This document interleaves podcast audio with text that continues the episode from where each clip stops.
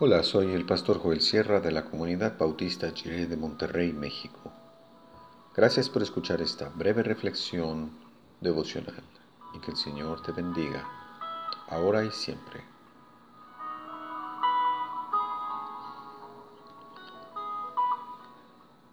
Voces extrañas.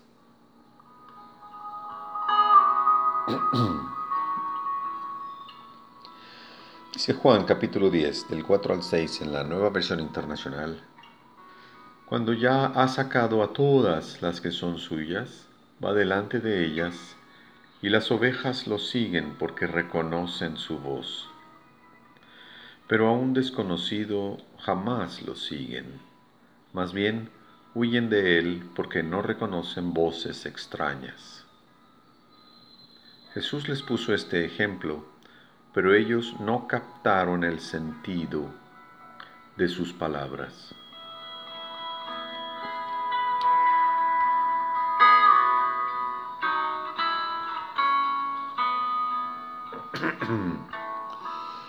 Espíritu Santo, soplo del cielo, consuélanos con la esperanza de tu nueva vida.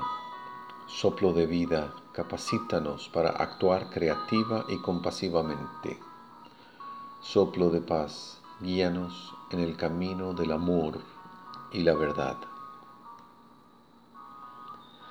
Hoy en día se oyen tantas voces extrañas. Quisiéramos hallar un atajo, un camino corto para salir de esta pandemia. No lo hay. No hay una solución rápida y fácil. Quisiéramos poder tener momentos de convivencia, de diversión, días de campo con gente querida, momentos más simples.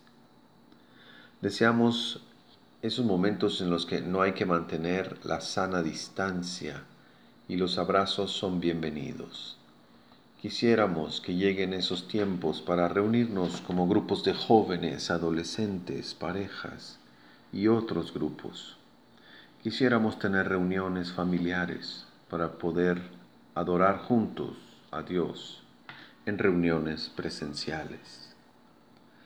Pero en estos momentos la orden es muy sencilla.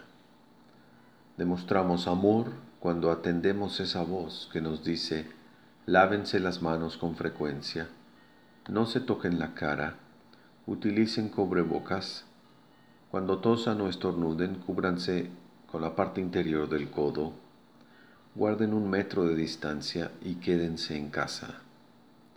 Todo esto es necesario por el bien común. Son instrucciones básicas para mostrarnos amor, para cuidarnos unos a otros. Así, obedecemos las reglas y esperamos pacientemente para salir adelante. Pero el Evangelio va un paso más allá. El Señor Jesús nos dice, yo les doy mi paz, no como la da este mundo desordenado y caótico el Señor Jesús nos dice, lloro contigo porque comprendo y me duele cuando a ti te duele. El Señor Jesús nos dice, yo soy tu consolación, respira mi gracia y mi paz. Te tengo en mis brazos, confía y sigue mis instrucciones de amor. Ama, por sobre todo, ama.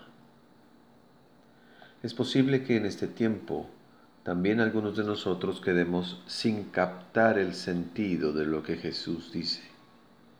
Son tiempos de voces extrañas, tiempos que nunca habíamos vivido, pero con la ayuda del Espíritu Santo podemos seguir la voz de aquel que nos llama a ser amados y a amar.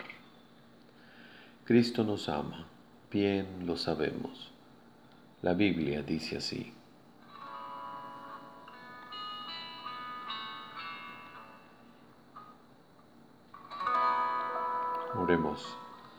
Señor, tú eres la voz que calma nuestra tormenta interior.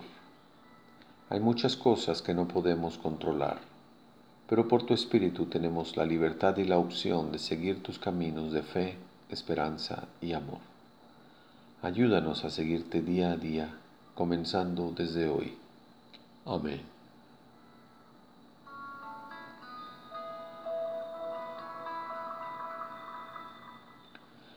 La alegría y la acción de gracias son marcas del pueblo de un Dios que es bueno, cuya misericordia es para siempre y que su verdad permanece por todas las generaciones.